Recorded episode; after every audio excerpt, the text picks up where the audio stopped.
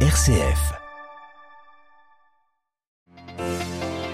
Le pape écrit aux catholiques vietnamiens, il leur demande de participer activement et respectueusement au développement de la société vietnamienne. On y revient juste après les titres.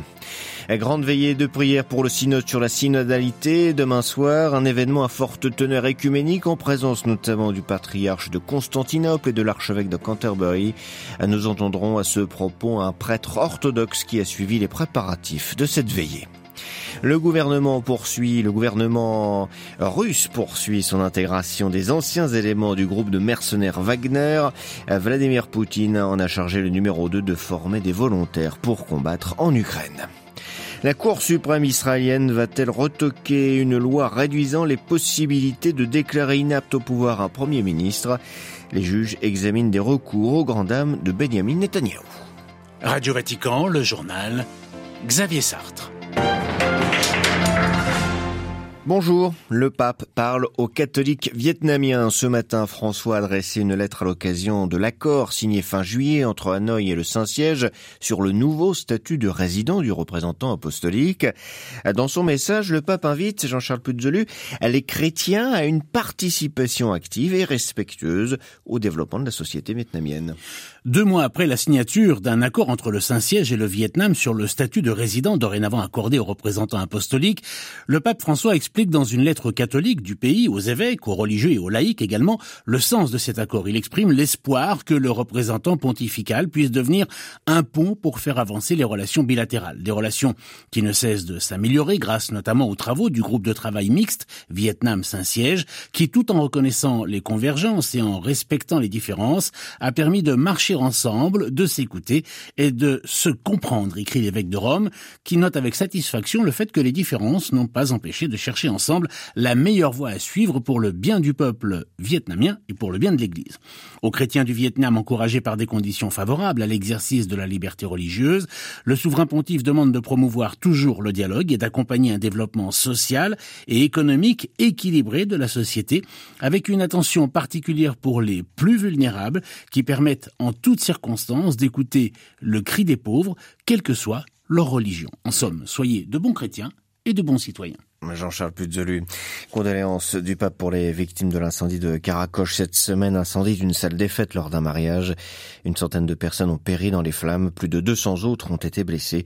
François a donc envoyé un télégramme à l'archevêque syriaque de Mossoul dans lequel il exprime sa tristesse et sa proximité spirituelle avec tous ceux affectés par cette tragédie. Le pape s'apprête à passer une journée intense demain avec le consistoire ordinaire pour la création de 20 nouveaux cardinaux et avec la grande veillée de prière écuménique en fin d'après-midi, place Saint-Pierre. Autour de lui seront présents plusieurs responsables d'églises chrétiennes comme le patriarche de Constantinople, Bartholomé, ou l'archevêque de Canterbury, Justin Welby, et surtout des milliers de jeunes venus du monde entier. Tous vont prier pour le travail de l'Assemblée du Synode des évêques qui commencera mercredi prochain. Le père Prêtre orthodoxe roumain, ancien secrétaire général du Conseil écuménique des Églises basé à Genève, a suivi l'organisation de la veillée. Il revient pour nous sur l'engagement écuménique particulier du pape François.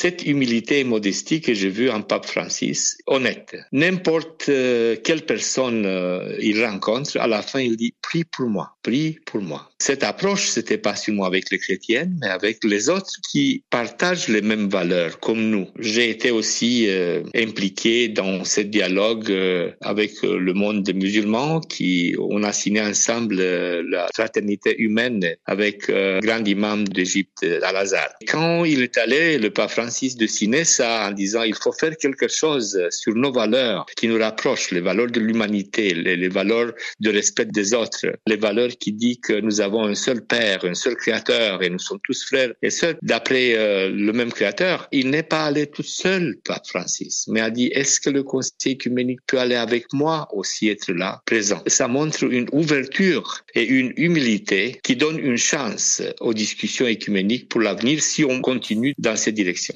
Des propos recueillis par Delphine Allaire et à retrouver sur notre site internet www.vaticannews.va. La journée mondiale pour les communications sociales n'aura lieu qu'en mai prochain, mais le thème choisi par le pape est déjà connu. Intelligence artificielle et sagesse du cœur pour une communication pleinement humaine. Il a été rendu public ce matin par la salle de presse du Saint-Siège qui souligne que l'évolution des systèmes d'intelligence artificielle rend toujours plus naturelle la communication à travers et avec les machines de manière qu'il est devenu toujours plus difficile de distinguer le calcul de la pensée, le langage produit par une machine, de celui généré par les êtres humains. Au drame de l'exil s'ajoute pour les Arméniens du Haut-Karabakh cette explosion dans une station-service, l'une des rares à fonctionner. Euh, ce matin, alors que de nombreux automobilistes faisaient une halte sur la route vers l'Arménie dans la périphérie de Stepanakert, un dépôt de carburant a explosé. Le bilan encore provisoire est très lourd, au moins 170 morts, près de 350 blessés. En quelques jours à peine, près des trois quarts des 120 000 habitants du Haut-Karabakh ont pris la fuite, craignant un génocide ou les représailles des troupes azerbaïdjanaises. Que faire des hommes du groupe de mercenaires Wagner? C'est la question à laquelle le pouvoir russe répond en les intégrant au sein de l'armée régulière. Le président russe ce matin a chargé Andrei Trotchev, l'un des cofondateurs de la milice, colonel à la retraite et proche d'Evgeny Prigogine, de former des volontaires pour aller combattre en Ukraine. Les précisions à Moscou de Jean-Didier Revoin. Andrei Trochev, c'est l'homme choisi par Vladimir Poutine pour perpétuer le savoir-faire d'Evgeny Prigogine et de ses hommes au sein de l'armée russe. Selon le communiqué du Kremlin publié hier, Vladimir Poutine a choisi celui qu'on surnomme Sedoy, cheveux gris en russe, pour plusieurs raisons.